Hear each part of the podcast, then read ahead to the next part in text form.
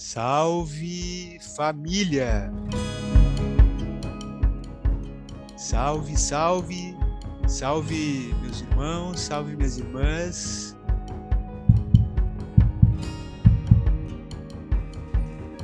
Pode chegar, fica à vontade, seja bem-vinda, seja bem-vindo.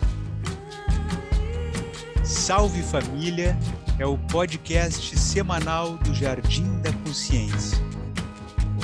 É um espaço que nós decidimos ampliar aí a conversa sobre família nesse tempo de transformação. E o objetivo aqui é falar sobre os temas essenciais para a construção de uma vida familiar saudável. A gente trabalha com assuntos que tocam as famílias em sua multiplicidade, procurando trazer relevância na tríade convivência, autoconhecimento e espiritualidade. Então, se você está nos ouvindo, eu faço um convite para que curta né, e compartilhe uh, aonde você está ouvindo, no Spotify, no Google Podcast. Seja muito bem-vindo.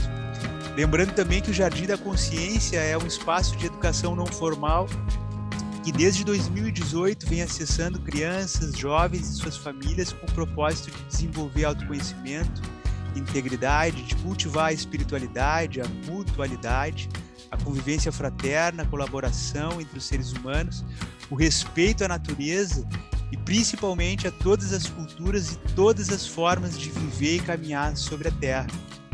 Lembrando que os episódios vão ao ar todas as terças-feiras no Spotify, no Google Podcast e convidando a todos que quiserem conhecer um pouco mais sobre o nosso trabalho, que acessem o nosso site salvefamilia.com.br ou ainda o nosso projeto no Catarse, que é www.catarse.me barra Jardim da Consciência 2020. Eu sou Guilherme Fernandes dos Santos e aqui comigo a minha parceira, minha companheira Salve família, salve ouvintes, eu sou a Aline Brustolin, que bom estar aqui.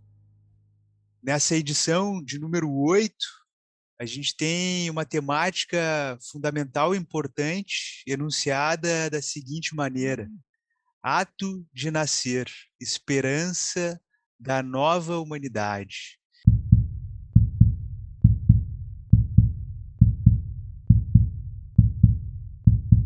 E um sistema social que corre contra o tempo, busca agilidade e praticidade em tudo que manifesta, a forma como estamos recebendo os humanos que chegam não vibra em um padrão diferente. Diante dos protocolos hospitalares e dos valores que predominam na inconsciência coletiva, o nascimento se tornou um evento mecanicista e insensível que cumpre agenda nega a naturalidade, evita a dor e distorce a beleza do acontecimento mais visceral e instintivo que podemos experimentar enquanto mulheres e enquanto homens. A humanização do ato de nascer deve ser resgatada, e é sobre este movimento essencial na construção de uma humanidade mais empática e fraterna que nos fala hoje a nossa querida convidada Franciele Silvano Cardoso Lemos. É uma mãe, uma irmã, uma querida amiga. Então, vou apresentar rapidamente a Fran, que tenho aqui a possibilidade de chamar ela pela intimidade que nós temos aqui. Então, a Fran ela é mãe, é companheira, é ativista pela humanização do parto, mestre em gestão de políticas públicas, fisioterapeuta pélvica desde 2005, doula desde 2014 terapeuta haitiana e fisioterapeuta do município de Criciúma. Salve, Fran, seja bem-vinda. Salve, Gui, salve, Aline. Salve a todos os ouvintes desse podcast que já me encantou aí nos outros episódios e que me deu muito orgulho, muita honra de estar aqui ao lado de vocês e de fazer parte dessa comunidade tão bonita, tão fraterna. Me traz muita alegria esse momento. Ainda mais nesse tema que é tão caro para mim, assim, que ele move minha vida mesmo. Eu realmente acredito com todas as forças do meu ser que é, é possível sim uma transformação desse mundo que a gente vive a partir do momento do nascimento. E eu presencio isso nas famílias que eu acompanho. Uh, como a gente já tem esse cruzamento na nossa história, né, Gui e Aline? Quando eu penso em vocês e quando eu penso no nascimento da Inaya Flor, eu me lembro de vocês dois dormindo na cama de casal e eu deitada atravessada nos pés de vocês por uma quase uma noite toda, assim, né? revezando a massagem na lombar da Aline com o Gui, enquanto um e outro cochilava. E para mim fica impossível não me sentir parte dessas famílias. É, eu sei que eu estou no álbum de fotografias de muitas famílias. Eu já tive crianças mais velhinhas, assim, de 5, 6 anos, que pediram para os pais levassem até mim para me conhecer, porque eu estava no álbum. Né? E, e sempre é um momento de muita intensidade e que esse registro, inclusive, essas falas que vão reverberar na vida dessas crianças, não só pela grandeza do momento em si, mas por tudo que elas vão ouvir a partir daquele momento, sobre aquele momento, para o resto das vidas delas. Né? A gente vive em gerações que ouvem do seu, do dia do seu nascimento, coisas muito tristes, como o pior dia da vida, como jurei que nunca mais passaria por isso de novo, como é terrível, não quero que você passe por isso também, né? Foi uma geração de mulheres, essas mulheres que chegaram, iniciaram, né, uma, começaram a parir nos hospitais, porque a geração das nossas avós, elas ainda tiveram muitos filhos aqui na região sul de Santa Catarina, principalmente, até 1930, mais ou menos, ainda se paria em casa com as parteiras da localidade, né? Era um evento familiar, era um evento da comunidade. Era a mulher, a parteira, a sua irmã mais velha, ou a sua tia, ou a sua mãe, ao seu lado, ali passando as informações do que já tinham vivido, de que era assim, de que já vai passar, de que dói, que é intenso, mas era um evento íntimo, né? E aí, se a gente conversa com os avós, a grande maioria teve o último, seu último filho no hospital para fazer laqueadura. E a experiência de hospital delas geralmente não é positiva, né? Esse aí... conhecimento foi transferido. Pode falar, Gui. Uh, não, eu, só, eu, ah, porque isso, eu que estava aqui te ouvindo, assim, só contextualizando, porque a gente vai ter, uh, né, temos a nossa conversa pela frente aqui, e eu queria, uh, porque a gente falou assim, e eu acho que é legal trazer isso, porque a Fran foi doulou o nosso o parto da Inayá, então ela acompanhou todo o processo de gestação da, da Inayá Flor, que é a nossa terceira filha, minha e da Aline, que hoje tem três anos, né, completos no último dia 31 de maio.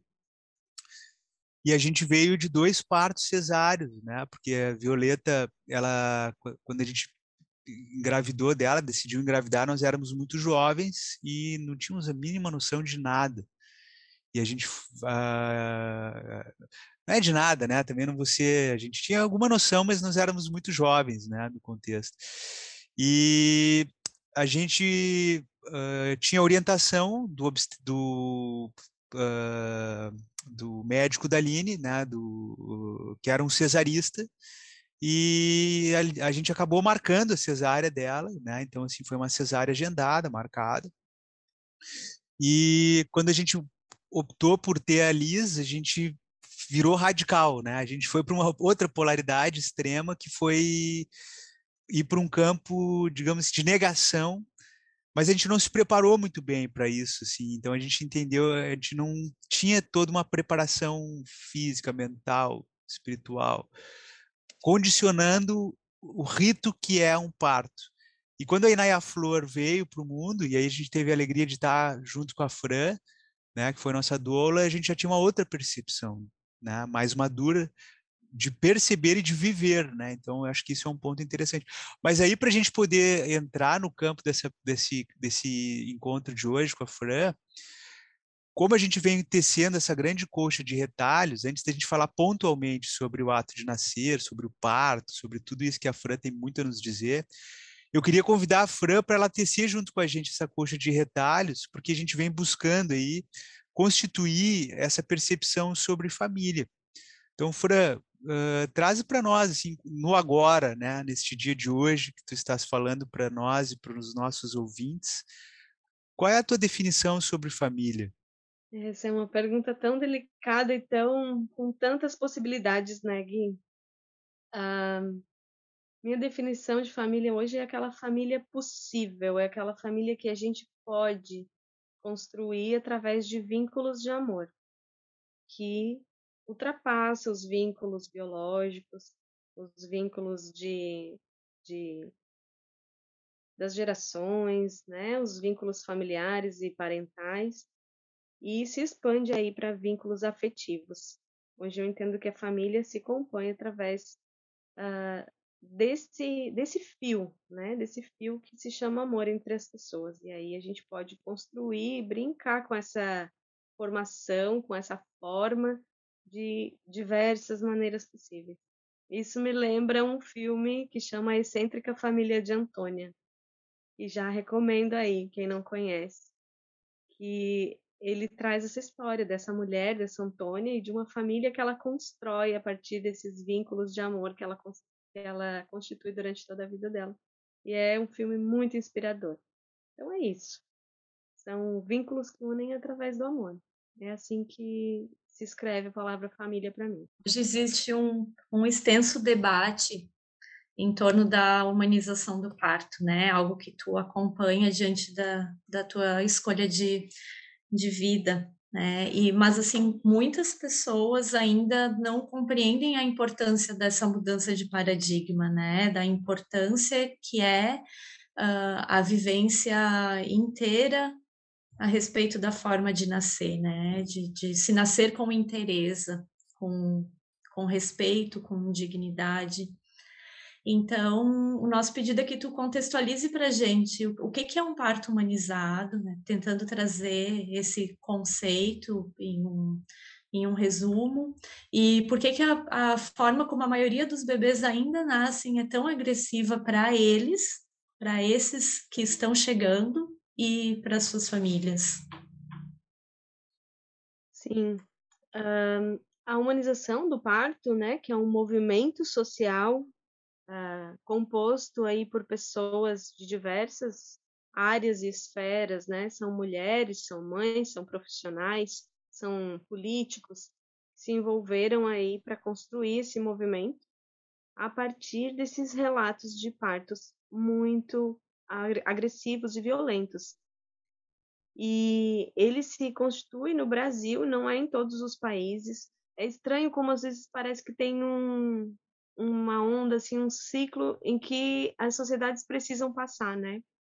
Existem alguns países que saíram dos partos domiciliares lá de parteira por tradição oral, que era a situação das nossas avós, e estão indo para o hospital agora, estão começando a entrar em contato com a violência obstétrica agora, enquanto aqui as nossas avós, né, já há algumas décadas atrás, já tiveram seus últimos partos nos hospitais. As nossas mães pariram nos hospitais neste modelo tecnocrático, cientificista, mecanicista, que foi baseado no conhecimento das universidades que era prioritariamente habitada por homens no princípio, né? Hoje a gente encontra um número de mulheres maior nas universidades, nos cursos de medicina e na ginecologia, mas por muito tempo era prioritariamente de homens e de cirurgiões. Então, o foco desses profissionais era emergências, era salvar, era complicações, era um olhar para a doença, para o patológico.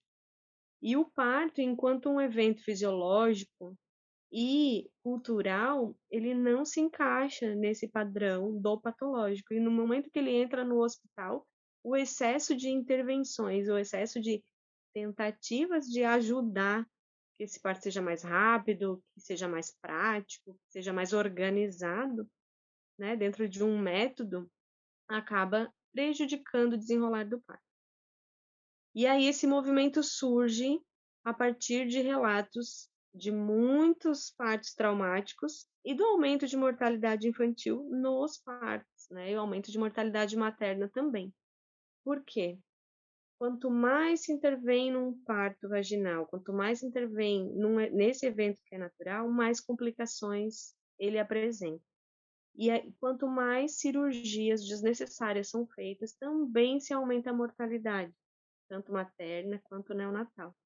Então, hoje, com as complicações de parto, aumentou muito o número de cesarianas, de cesarianas a pedido de mulheres querendo fugir de partos violentos, as cesarianas ah, orientadas por médicos que também estavam traumatizados por acompanharem partos complicados. E hoje a gente está aí num recorde de cesariana, né? A gente é o segundo país com maior número de cesarianas do mundo. E o que a gente sabe é que a cirurgia cesariana ela pode salvar vidas, mas que se ela for feita além do que é necessário, ao contrário de salvar, ela começa a aumentar a mortalidade materna e causa muita internação de bebê em UTI por desconforto respiratório, principalmente quando ela é agendada, né, quando não se espera o início do trabalho de parto. Então, o movimento de humanização vem trazer estudos científicos sobre parto e vem trazer os sentimentos das mulheres em relação a, a essa vivência para transformar, para trazer de volta uma vivência positiva, né, um relato positivo às vivências de parto. Então, ele é baseado num tripé. O movimento de humanização é baseado num tripé, que é a evidência científica para a realização de procedimentos, o respeito ao protagonismo da mulher, que ela tenha a possibilidade de mostrar seus desejos, suas vontades, suas necessidades durante o trabalho de parto, e o trabalho em equipe multidisciplinar.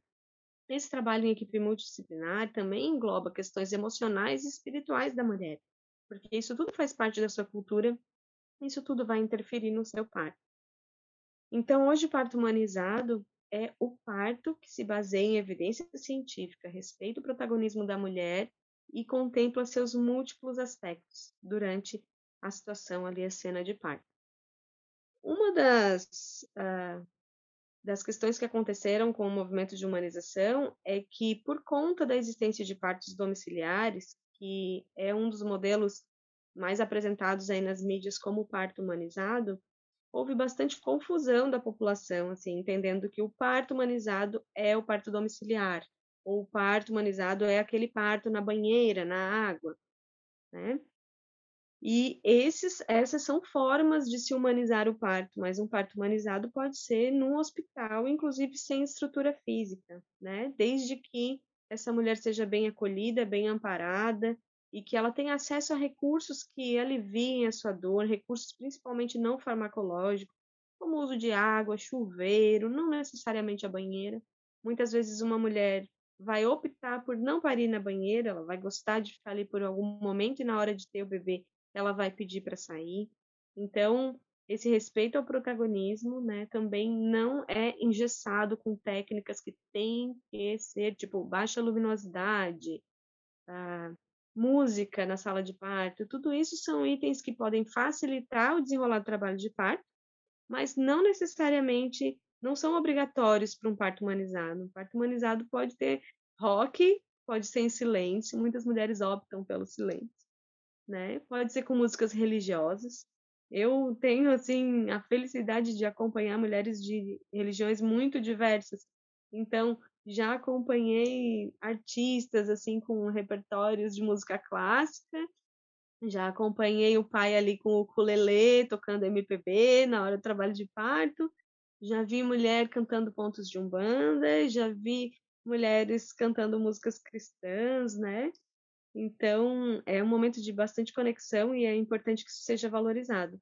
Mas nada disso é obrigado para que o parto seja humanizado. Né? Então, o parto humanizado não é uma opção, não é algo que a mulher possa escolher, é algo que a mulher tem direito de ter acesso.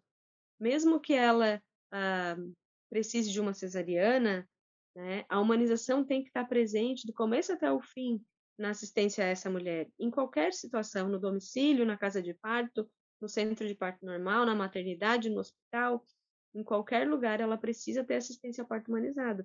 quando alguém me pergunta assim, ah, então eu posso escolher e pedir um parto humanizado, eu sempre faço uma, uma brincadeira assim de que se você for optar, tem dois, ou humanizado ou desumano. Né? Não tem dois. Então, humanizado é trazer de volta à luz das evidências científicas o protagonismo da mulher, porque é ela que vai fazer o parto, né? A não ser por um vício de linguagem ou algum erro numa fase de aprendizado, não vai encontrar ninguém que trabalha com humanização dizendo eu fiz o parto da mulher tal, né? Eu dei assistência, eu acompanhei, eu amparei a mulher tal. Mas quem faz o parto, quem tem as contrações, quem empurra a sua força física o bebê para fora do seu útero, quem sente a passagem pela vagina e libera a passagem para esse bebê, é a mulher. Então, só ela a gente pode dizer que ela faz o parto. Quando o pai apara o neném, o pai apara o neném, né? O pai não faz o parto dessa mulher. Então, são esses pequenos detalhes também que a gente vai incluindo, inclusive na nossa linguagem, para devolver para a mulher o que é dela nesse momento que é tão intenso. E aí eu estava lembrando aqui, Fran, só algumas, porque o, o, parto, na verdade, ele, ele começa, na minha percepção, na fecundação, né? Porque o, o processo do parto, uh, né, eu vejo assim que o, o, casal engravida, daí ele, ele vai se dar conta do, do, do, do, do desse tipo processo do parto, achar que é só na hora, na hora que vai nascer, né? Então eu acho que esse é um ponto que é muito importante, que é digamos a concepção e a forma desse parto, ele, na hora da fecundação ele começa a ser concebido, né? Então assim, então ele é um processo muito muito grandioso e que eu vejo que a gente vive um conceito muito esterilizado de uma limpeza asséptica da, da realidade das coisas que a gente tem nojo das nossas secreções, a gente tem acha que é sujeira, então assim, quer dizer, existe uma visão social ainda de que isso tem que ser um hospital, que não sei o quê, mas na verdade se a gente vai olhar para uma lógica, assim, óbvio, como tu falou, humanizado não significa ser no domicílio, não é domiciliar. Humanizado é muito mais amplo do que isso. Domiciliar é um lugar onde ele pode acontecer. Mas se a gente vai olhar para os antigos, assim, vai ver que não existe um melhor lugar para uma criança nascer do que essa é a minha visão do Guilherme, do que em casa, né? Porque é onde já existe um ambiente da família, né? E aí eu estava lembrando aqui, por exemplo, de um contexto, te ouvindo falar que o pulmão né, ele, ele fica pronto, né, a partir da 39 ou da 40 semana, né? Então é quando ele fica pronto. E aí quando ele fica totalmente pronto, ele manda uma informação, né, para o cérebro da mãe. Não é por WhatsApp, né? É, é pela corrente sanguínea que vai uma informação lá para o cérebro da mãe. E quando chega aquela informação no cérebro da mãe, a, a, a, o cérebro assimila. O pulmão está pronto ele está a criança, o bebê está pronto para nascer, tem maturidade, o pulmão tem maturidade. Então, de toda a concepção dessa obra-prima que é o corpo humano, a última coisa a ficar pronta é o pulmão. E quando ele fica pronto, é que manifesta, o corpo do bebê manifesta para o corpo da mãe e diz assim: Eu estou pronto para sair. E aí ela começa a liberar ocitocina, né? Então aí é esse momento que daí começa dá início o trabalho de parto, que daí vem uma vivência que eu também percebo que, assim como tu disse, uma cesárea pode salvar uma vida. Mas ela também pode acabar com uma vida, porque eu vejo o seguinte, acabar no sentido metafórico, mas assim, eu vejo assim como é diferente uma pessoa que nasceu de um parto normal de uma pessoa que nasceu de um parto cesáreo.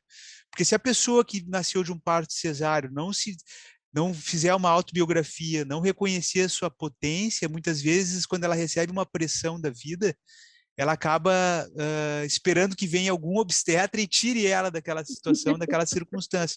Isso aqui é um, um, aspecto mais complexo, mas eu quero trazer o seguinte, né, agora, né, uh, desde essa institucionalização do parto cesáreo, uh, essa indução né, do parto natural, e, né, ele acabou sendo feito com um hormônio sintético, né, com uma ocitocina sintética. Então a gente passou a constituir gerações de crianças que nascem sem contato com, com esse hormônio natural né, que a gente reconhece como a ocitocina como um hormônio do amor, né, como essa capacidade do primeiro colo, do primeiro Uh, né, aquele primeiro sentimento de, de uma conexão profunda que, que é cortado e que é também sublimado por uma situação sintética que não tem nada a ver com o que é a realidade desse hormônio natural. Então eu queria te convidar a falar um pouco mais sobre isso, assim, né? Então, o que, que tu tem para nos dizer sobre essa, essa falta desse hormônio natural, da ocitocina, dessa coisa do amor no, nessa, neste momento ritualístico, Fran? Tu trouxeste tantas coisas importantes nessa tua fala que eu vou tentar contribuir um pouquinho com algumas coisas que tu falou e vou chegar na ocitocina, né? No nosso hormônio do amor. Uh, sim, e essa é a maior dificuldade que nós temos uh, hoje, porque as mulheres chegam para parir sem preparo nenhum, sem conhecimento nenhum.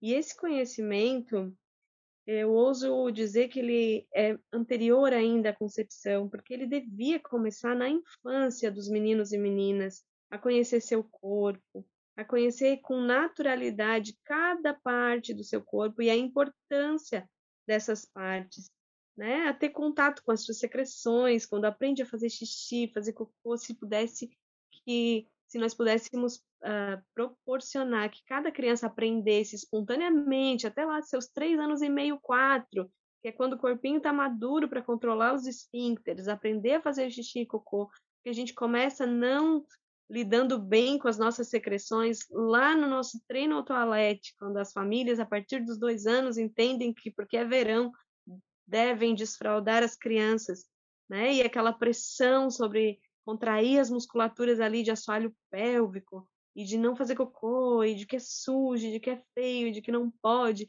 já vai causando uma restrição ao contato com o corpo e ao contato com as secreções que são tão preciosas Inclusive, lá na hora do parto, não é por erro de engenharia, como há piadas por aí, que o bebê passa pela vagina da mulher.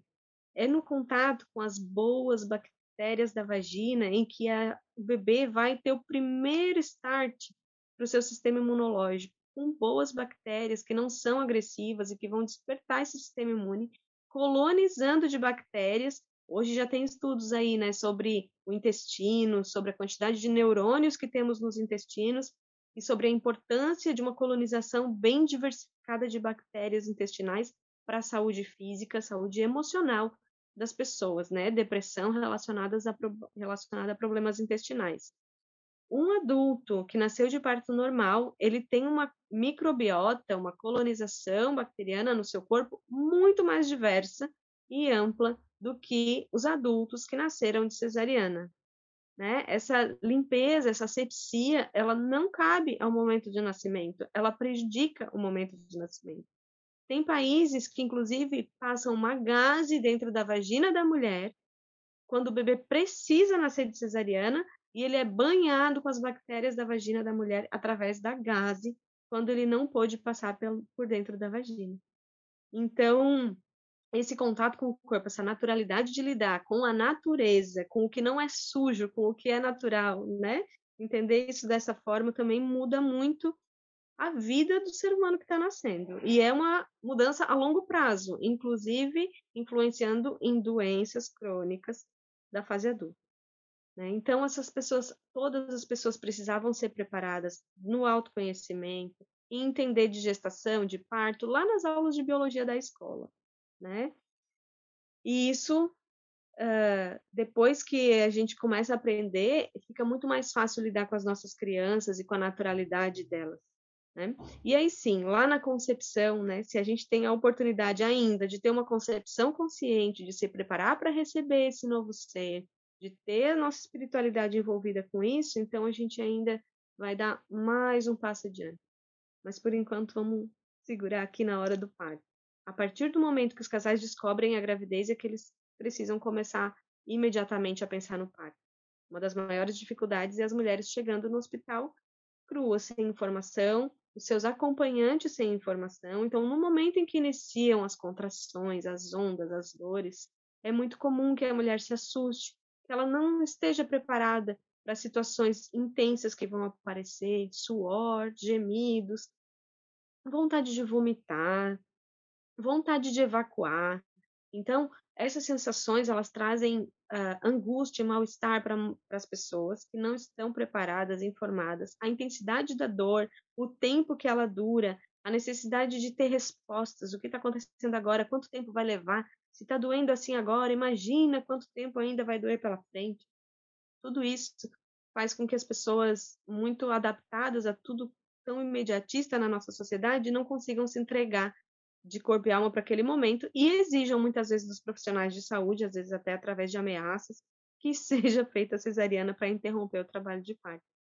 Então, né, Gui, trazendo aí o relato, o relato da Aline, da diferença das, da primeira cesariana, da primeir, do primeiro nascimento para o último, que foi o terceiro, né, na, na importância do preparo durante a gravidez, do contato com todas essas informações, inclusive com relatos de outras mulheres que pariram, com contato com equipes que atendem de uma forma diferenciada, que conseguem dar esse olhar. Eu sonho muito que um dia isso seja de acesso a todas as mulheres.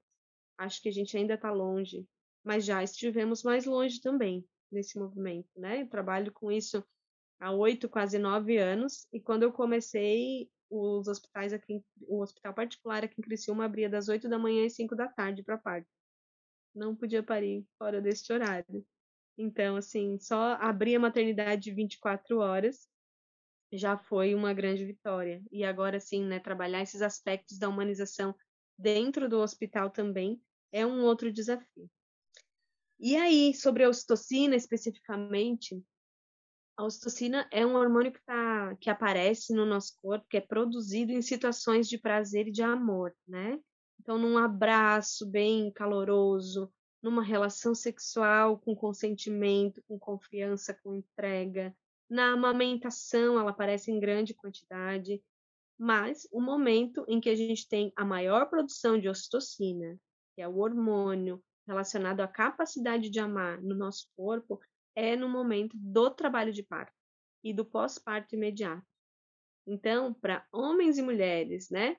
Para as mulheres parindo, para as meninas nascendo e para os meninos enquanto nascem, esse banho grande assim de grande quantidade de ocitocina, ele aumenta a capacidade de vinculação da mulher com o filhote, né, com seu bebê, e ele vai proporcionar com que essa criança desenvolva essa capacidade de amar com mais facilidade. Então, é primordial para a construção de uma sociedade mais justa, mais fraterna, mais igualitária, que as mulheres vivenciem seus trabalhos de parto de uma forma muito positiva, muito amparada.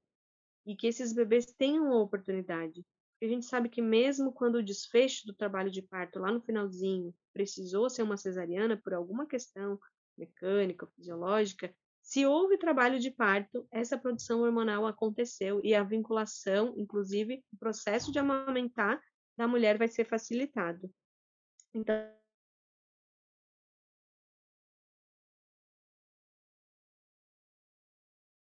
é um dos livros dele. Estuda a parte hormonal. Só um minutinho. Estuda a parte hormonal sobre a produção, né, hormonal do amor, sobre como que a gente produz, como que a gente fabrica o amor nos corpos humanos. E ele se preocupa muito e traz questionamentos importantes assim sobre como vai ser a sociedade nascida de cesariana agendada, né, por onde a mulher e o bebê não passam por essa produção hormonal e a gente sabe através das estatísticas que o índice de amamentação é muito menor quando a mulher tem uma cesariana agendada, que o índice de complicação respiratória em bebê é muito maior quando a mulher tem uma cesariana agendada. E isso acontece também por conta do outro fator que tu trouxeste na tua fala, Gui, sobre a produção do surfactante pulmonar, que é tipo um detergentezinho que entra dentro dos alvéolos, é produzido nos alvéolos, para que quando o ar entre, ele não, o alvéolo não se feche, não colabe. Então, quando o surfactante é produzido, ele é liberado na corrente sanguínea da mãe, e esse fio, essa ligação é química, e vai lá para o cérebro, para o hipotálamo materno, desencadear o trabalho de parto, os hormônios de ocitocina natural, para fazer a contração do útero e desencadear o trabalho de parto. Então, é fundamental que o bebê dê este sinal de que está pronto para nascer e de que a mulher passe, né, receba a produção, porque essa mesma ocitocina está relacionada ao amor e ao apego, ela também contrai o útero, né? Então é essa ocitocina que vai fazer com que as contrações uh, possam ir devagarinho, empurrando esse bebezinho através do corpo materno, que precisa estar tá relaxado para que esse bebê consiga fazer sua passagem e chegar para o lado de cá. E aí é aquela enxurrada de emoção que vocês dois conhecem bem, né? Daquele, aquela explosão de amor que contagia todos os que estão presentes, não só o pai e a mãe. É impossível não ser banhado de ocitocina quando a gente presencia um parto amoroso, gentil, um nascimento assim de pura luz. É impossível não ser transformado. Então, é por essas e muitas outras que eu acredito muito no potencial desse momento de transformar as vidas. Ei, Fran, te ouvindo falar, assim, não tem como eu não me emocionar e, e fui observando os sinais do meu corpo, né? Porque tua voz e a tua imagem te vendo tem remete muita memória para mim desse, desse processo que foi um, um, grande ritual de passagem na época a gente fala que o parto é um grande ritual de passagem, mas eu consegui vivenciar essa experiência com, com, com todo o meu, o, o meu potencial individual porque era algo que eu realmente desejava, eu desejava parir da forma que eu pari e conquistei isso com a chegada da minha da minha terceira filha. E aí foi passando um filme pela minha cabeça, assim, escutando essa tua narrativa novamente, que eu né, tanto escutei durante o, o, o preparo do, do parto da Inayá, né, durante a gestação da Inayá.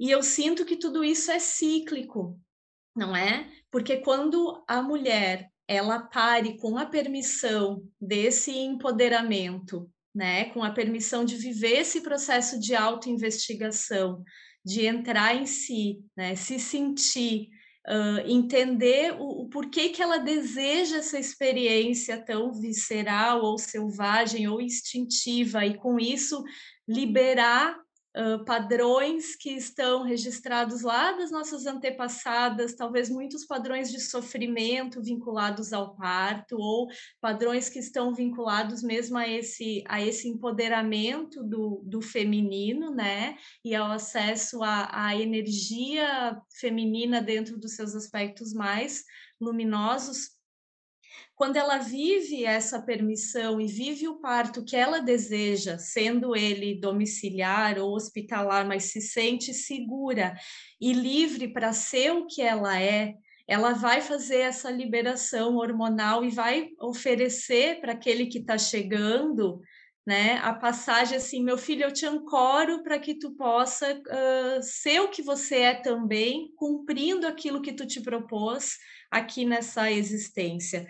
Quando eu, quando eu converso com mulheres que estão por parir, dentro dessas mulheres que eu, que eu realizo o meu trabalho, eu sempre digo assim para elas, que tu possa ancorar teu filho naquilo que ele se propôs enquanto missão, né? Enquanto ser encarnado.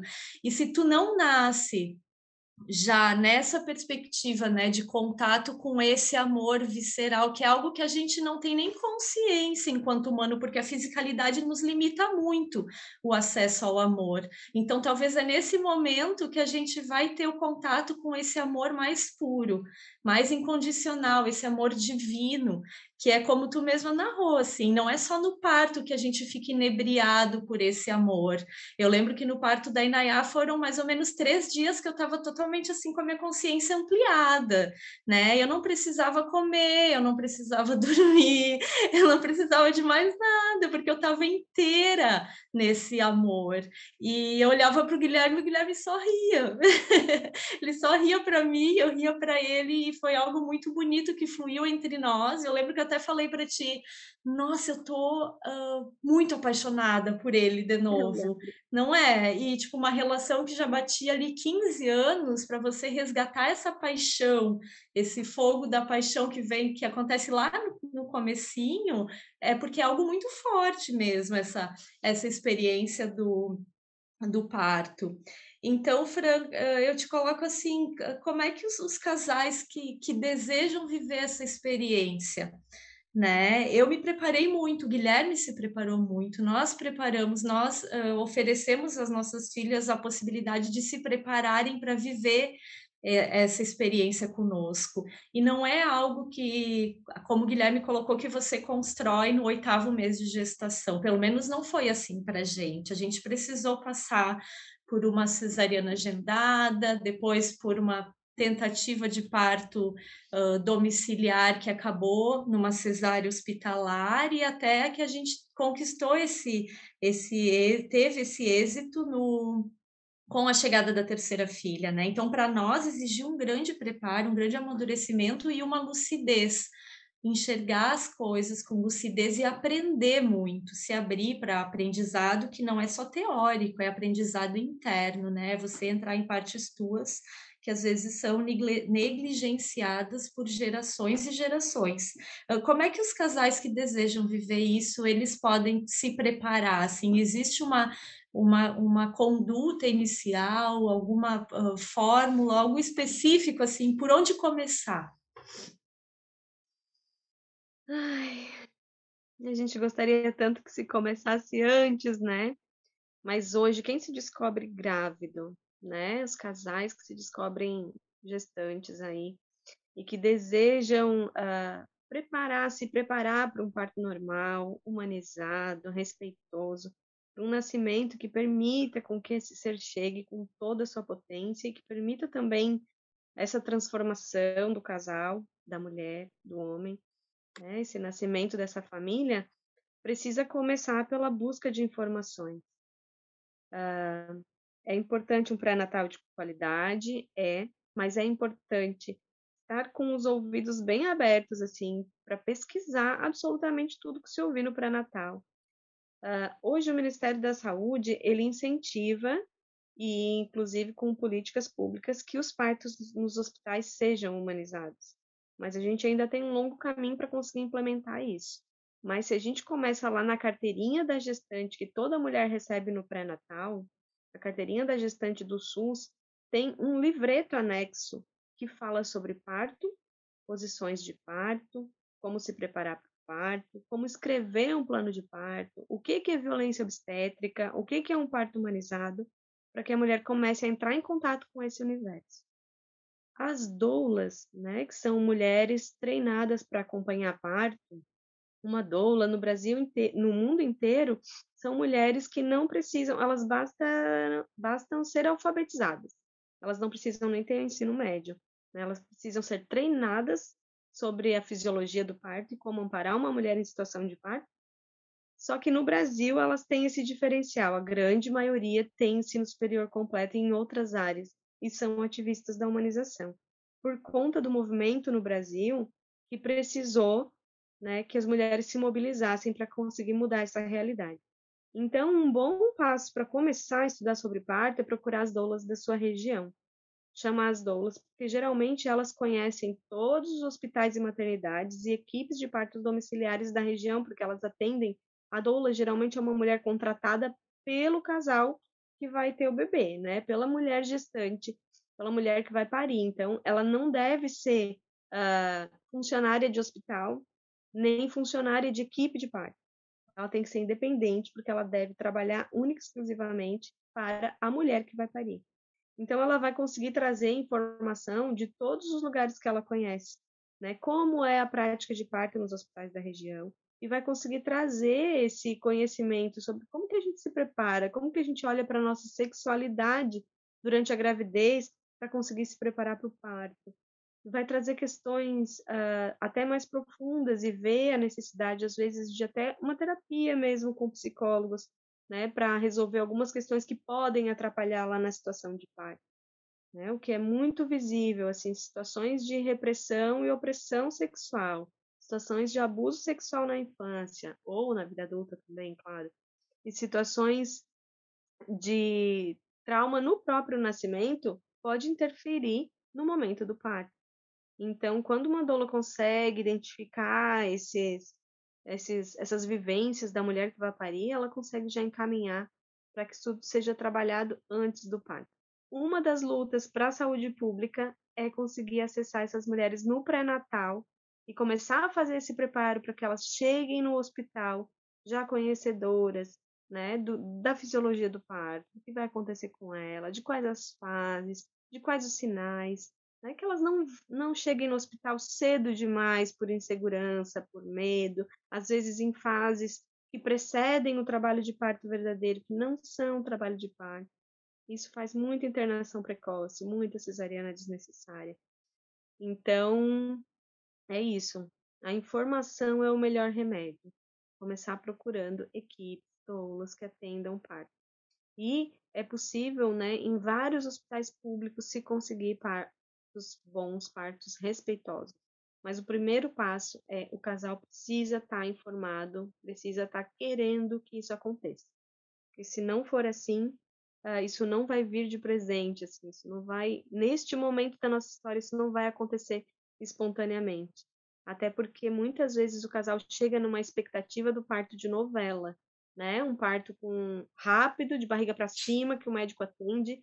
E caso o bebê nasça num leito de pré-parto, eles se sentem desassistidos, porque o médico nem me levou para a sala de parto, o médico nem chegou a tempo, a enfermeira que atendeu meu parto. Então, se for estudar um pouquinho de humanização, entender como isso funciona, vai descobrir que parto de enfermeira hoje, estatisticamente, complica muito menos do que parto de médico, porque a enfermeira sabe esperar mais, cuidar mais, que é o que precisa para o trabalho de parto acontecer bem, né? E aí vão vir outros, outros achados aí da humanização, que a gente já falou, que podem ajudar no trabalho de parto, desde a baixa luminosidade, a musicalização, né, a, a, presença do acompanhante, a presença de uma doula, técnicas de alívio da dor, mas a pessoa precisa entrar em contato com tudo isso antes, senão ela pode até se assustar de que seja oferecido para que ela tenha o bebê em uma posição que não seja ginecológica, por exemplo. Então, principal detalhe é buscar informação. E aí eu estava tem uma esse é um aspecto amplo também que não não está correlacionado só ao parto, mas principalmente no parto que eu identifico como uma crise do sagrado que a gente vive. Porque eu acredito que o parto, ele assim, ele se a gente for olhar pela perspectiva de uma visão da, lá da Grécia Antiga, a gente pode recorrer para o momento do parto, a gente entra para aquilo que uh, lá na Grécia Antiga era chamado de kairos, que é esse tempo não tempo, que é um tempo que foge de uma linearidade, e aí o processo do parto é isso, assim, porque a gente não tem domínio sobre ele, não tem controle sobre ele, né? Ele é uma, ele é um, ele é um evento da natureza, né? Então assim, ele acontece. Ele não, não dá para é, é, até difícil de teorizar, né? Quando a gente começa a falar, para quem não vivenciou um, um processo de parto, digamos assim, dessa forma orgânica e não sintética, porque a, o parto, eu lembro assim, quando eu, foi o parto da Violeta, eu queria estar junto na sala de parto. Eu queria estar junto. E o médico disse assim: não, tu não vai estar. E eu tive que brigar para mim estar junto. Então eu, eu tive que. E, e mesmo assim, eu tive que ficar numa parede de vidro, assim, próximo, assim, entende? E aí eu, eu lembro que a gente chegou, foi. Uh, na época eu editava um jornal semanal e eu fiquei muito puto da cara, porque a Aline chegou da consulta, de uma das últimas consultas lá com obstetra, e aí, porque uma fulaninha lá da equipe dele ia viajar, ele agendou o parto para quinta-feira, que era o fechamento do jornal que eu que eu era editor e eu ia trabalhar naquele naquela jornal até de noite para sair de noite para ir para o parto da minha filha, e aí no, no, fim a gente conseguiu fazer o parto, agendar para as quatro da manhã da sexta-feira, né? Então a gente foi para dentro do hospital, aí eu, a gente foi para dentro daquela, daquele ambiente hospitalar e eu nunca me esqueço assim daquela, comecei a ver as sete peles serem cortadas, né? Para extrair assim, ó. Então geralmente assim, ó, tu não sabe, né? Então eu estava lembrando disso e pensando assim nessa cena de protagonismo, na verdade, assim, porque o assim, ó, quem vai dar à luz, um casal, um homem e uma mulher que vai receber, consciente ou inconscientemente, né, digamos depois que fecundou.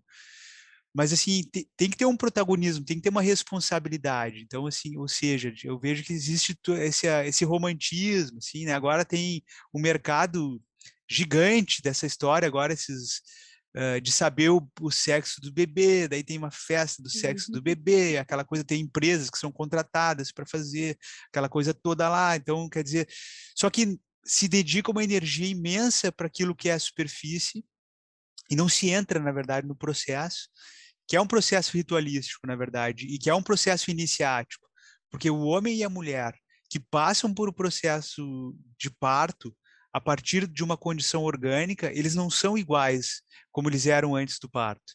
Né? E aí vem, inclusive, essa questão da participação do homem dentro do parto, né? porque o homem tem um papel fundamental dentro do parto, que é, que é estrutural, né? digamos assim, que é dar condição para que a mulher possa estar no seu ambiente, né? viver o seu ambiente. Então, eu acho que isso, na verdade, é um tema muito amplo. Eu acho que fica aqui, na verdade, essa esse desejo de, de, de, de a gente trazer a Fran de novo aqui para a gente falar mais sobre esse tema, né? Então, mas eu queria conduzir. Que, Fran? Vai ser um prazer enorme.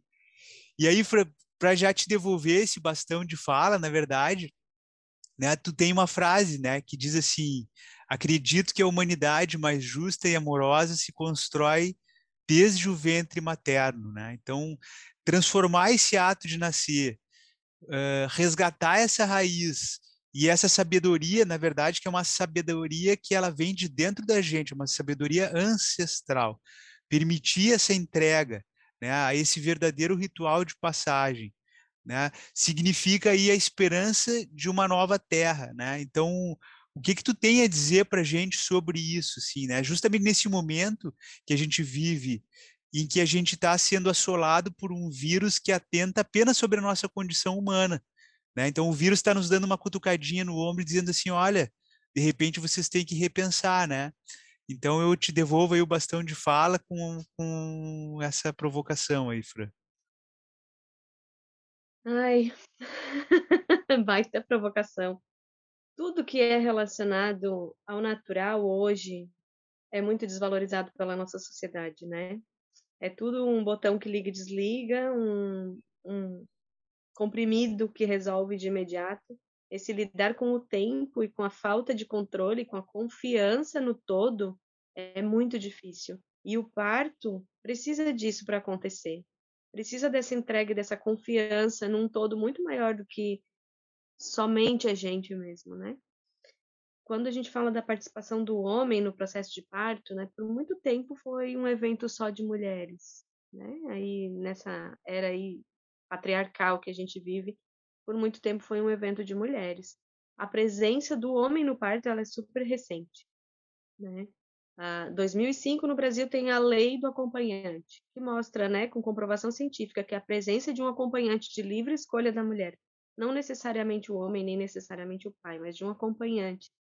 Uh, diminui tempo de trabalho de parto, relato de dor no trabalho de parto e aumenta a satisfação com o parto, diminuindo complicação também. Então, a presença de uma pessoa de confiança é fundamental por conta dessa intimidade, dessa áurea de confiança que se cria no ambiente. E o pai nessa cena, ele, ele é profundamente transformado eu sinto que é mais importante para o próprio homem estar presente na cena de parto. Entende? Porque a transformação dos homens, né, dessa, dessa civilização, ela é urgente. Ela é urgente, é urgente que se toque o coração dos homens e que se permita que eles sintam, que eles chorem, que eles se emocionem, que eles vibrem. Né? Enquanto terapeuta, né, que segue ali a linha haitiana, a gente usa muitos exercícios que buscam tremores no corpo para liberar couraças musculares e tensões, que buscam vômito para liberar raiva, para expressar raiva mais profunda, mais visceral, que busca gritos, expressão de sentimentos com vontade. E a gente tem tudo isso cercado de muito mais eventos intensos, viscerais, selvagens, fisiológicos, no trabalho de parto, espontaneamente. Então, ele é um ritual que é oferecido naturalmente às mulheres e a todos que estão ao seu redor naquele momento de parir, onde todos saem profundamente transformados. E é muito importante que cada ser humano possa vivenciar isso na sua inteireza, na sua força mais profunda, porque é só a partir daí que a gente sai tão transformado, sai sentindo o empoderamento em cada célula do nosso corpo, não só da mulher que pariu, mas de todos que estão presentes nessa cena, e que isso possa se expandir, porque nascem muitos bebês todos os dias. Imagina se todas essas mulheres conseguirem sair dessa vivência de parto se sentindo donas de si, né? Uh, donas do próprio poder, capazes de criar uma humanidade diferenciada, capazes de criar seus filhos. Eu ainda ouço mulheres que dizem que não conseguem se sentir mães nem na própria maternidade, porque são mulheres que ainda carecem de cuidados maternos, né? Que ainda estão lá na sua criança ferida, precisando de ajuda e já estão ali com outra criança nos seus braços. Então, é um sonho, é um sonho, são sementinhas plantadas todos os dias. Eu me sinto muito feliz, muito orgulhosa, muito emocionada de estar com vocês dois aqui, de ter sentido essa transformação na família de vocês. Foi um parto que quebrou vários tabus em relação ao parto, né? Várias situações em que se dizia até pouco tempo que não se podia ter parto normal. Vocês romperam uns quatro ou cinco paradigmas desses de uma vez só. Então, é, de uma intensidade muito profunda, assim, estar tá aqui com vocês. É, Fran, eu sinto que é, a vontade de mudar tem que começar por cada um. Né? A gente fala muito hoje, escuta muito hoje na, na construção da, da nova terra, na, no ancoramento daqueles que estão chegando, e tem um povo bem importante que está chegando agora até 2025, alto escalão, que vem para cá nos auxiliar, né, dentro desse processo de transição, de uma transição uh, vibracional mais sutil, mais vinculada ao amor, à potência da alegria, da paz, da empatia, da compassividade, mas nós que estamos aqui, que ainda que, e que muitas partes de nós está vinculada a essa velha energia, é muito fácil que quando de repente a gente se perde e sente uhum. e se sente vibrar de novo um pouquinho lá, né, daquele daquele outro lado uh, que está relacionado a esses padrões de comportamento do eu não sou capaz, eu não posso, eu não vou conseguir, né? Eu fui doutrinada para ser uma mulher de determinada forma, mulher pode isso, mulher não pode aquilo, mulher não pode gritar, mulher não pode gemer, mulher não pode se expressar, né? Não pode se soltar, não pode liberar, porque senão é aquilo ou é aquele outro. E sim, o então parte muito né, da nossa predisposição e vontade para a mudança. E o, o parto da Inaia Flor ele quebrou muitos paradigmas. E logo no, no início, né, a primeira consulta que eu fiz, que eu decidi fazer pelo SUS, já que a para fazer esse controle básico do pré-natal para constar na carteirinha, né, dentro desses protocolos do parto domiciliar, para que depois a gente não tivesse nenhum tipo de complicação. Eu acho que eu fiz umas três consultas pelo SUS e a primeira delas eu estava de oito semanas e o obstetra que me atendeu, ele disse assim, ah, duas cesáreas, então vou te dizer, ó, já agenda a tua terceira cesárea, mas assim, oito semanas eu estava, já agenda a tua terceira cesárea na cidade da tua mãe porque aí tu vai fazer lá e aí ela já pode te cuidar. E ok, eu ouvi aquilo e já fui para lá preparada, porque eu já estava muito bem uh, ancorada em mim mesma para o que eu desejava, né, para esse nascimento. E eu pensei o seguinte, eu disse, não, uh, eu honro e agradeço demais uh, por eu ter a mãe que eu tenho, mas esse momento é meu, né? Não tem, não tem como eu fazer essa correlação agora de, de, de uma cesárea na cidade da minha mãe para minha mãe cuidar de mim, sendo que eu preciso de mim mesma, né? Então, assim, é todo um movimento social que ainda te tira do teu centro, que ainda delega as tuas demandas para terceiros, né? Para que tu não não não te empodere de si mesma.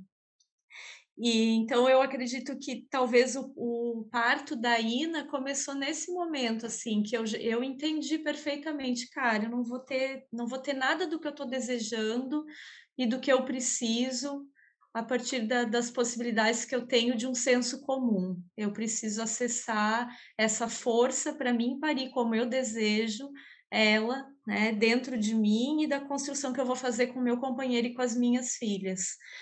Então, hoje, quando eu narro o meu parto, ah, não, Aline, tu não teve duas cesáreas e tu teve um parto normal. Opa, não foi parto normal, foi um parto em casa né? E, e, com 41 semanas, com três dias de bolsa rompida, com um mecônio na banheira, com duas horas de expulsivo. Então, assim, eu vivi tudo que eu, eu vivi o pacote completo que eu poderia viver nesse parto. Eu acho que por uma questão muito interna minha de de sanar dores antigas, né? Assim, de curar o que eu precisava curar. Então, sou muito grata a mim mesma, em primeiro lugar, por ter me permitido passar por isso. E o que eu tenho a dizer, assim, para todas as mulheres e homens que me escutam agora, assim, é um, é um caminho muito profundo que você vai fazer para dentro de si, para decupar o que você precisa decupar e chegar num, num, num parto que realmente seja esse divisor de águas.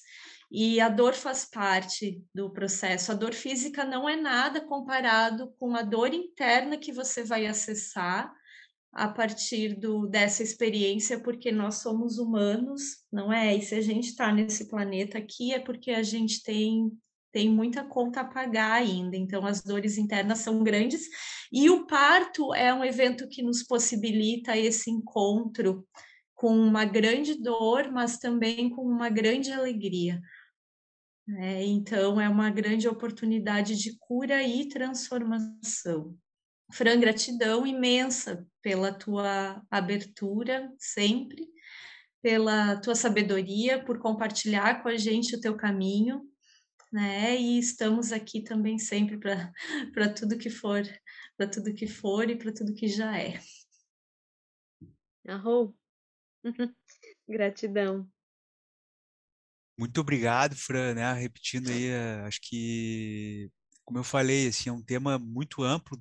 A gente fica aqui desejoso de, de e lembrando, eu estava aqui já lembrando de muitas coisas que poderia falar, mas não vou aqui pela minha característica, se eu entrar num tema assim, até eu sair de novo, né, a gente vai dar várias curvas, então fica realmente essa possibilidade de uma nova pauta para a gente te convidar e tratar desse tema, que eu acho que, acho não, eu vejo, eu percebo, eu despertei em algum momento e, e vejo que uh, falar sobre isso, como a gente já vem fazendo, né? A gente já eh, presencialmente em alguns lugares, assim, então a gente uh, é muito necessário, né? Muito necessário a gente uh, fazer um aqui ninguém vai estar tá me vendo, mas eu estou fazendo um, um movimento de despertar, assim, de né? Então a gente vive um tempo que ou a gente desperta ou a gente é literalmente atropelado pela, pela realidade. A realidade vem e nos atropela, assim, né?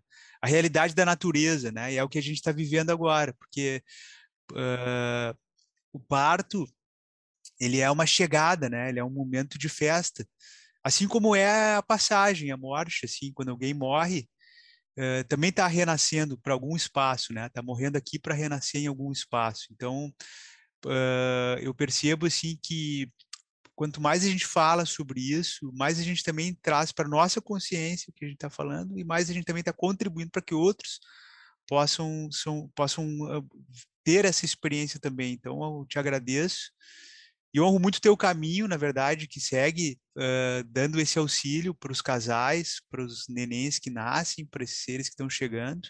E é uma belíssima missão que não é fácil.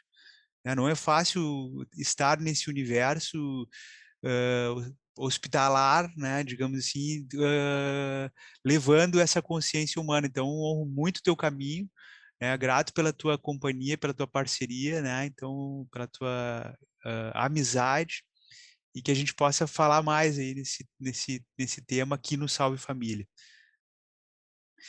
E aí, para fechar, assim, não sei se tu quer trazer uma fala final, Fran, tem alguma mensagem que tu queira trazer, algum, a gente já passou do nosso programa, mas se tem alguma coisa pulsando aí no teu laríngeo, pode trazer para nós aí, que é bem-vindo. Tem sim, tem sim. Que homens e mulheres não se privem desse caminho, que experimentem, que coloquem um pezinho ali na sua vivência de transformação e de renascimento, de nascimento das famílias, de nascimento dos bebês, experienciando esse essa possibilidade de conectar com algo muito interno, profundo, limpo, sagrado, que é esse movimento de parir.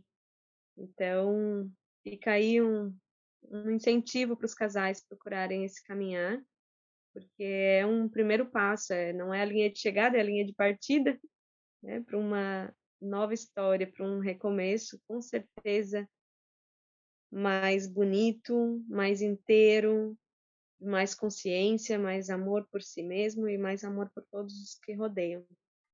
Gui e Aline, vocês são lindos, sou fã, admiro demais o trabalho de vocês, parabéns de coração por esse podcast. Não digo esse meu, né? Seria muito pouca modéstia, mas por todos os outros que eu ouvi, pelo trabalho do Salve Família, que é maravilhoso, Jardim da Consciência, que eu também já era, continuo fã. E aí, vibrando para que essa pandemia dê uma trégua de uma vez por todas, para que vocês possam retomar com força total aí esses encontros presenciais, porque o abraço ali de coração com coração é muito transformador também. Valeu, obrigada. Beijão a todos e todas. Maravilha, então esse foi o nosso Salve Família falando sobre parto, falando sobre nascer, falando sobre humanização. Lembrando a todos que nos seguem até aqui, uh, para que uh, conheçam o nosso site, é salvefamilia.com.br. Para quem ouviu esse episódio, né, a gente está na oitava edição, tem outros episódios, temáticas relacionadas à família, todos são bem-vindos. E nós vamos ficando por aqui. Até a próxima, um beijo no coração. Salve família!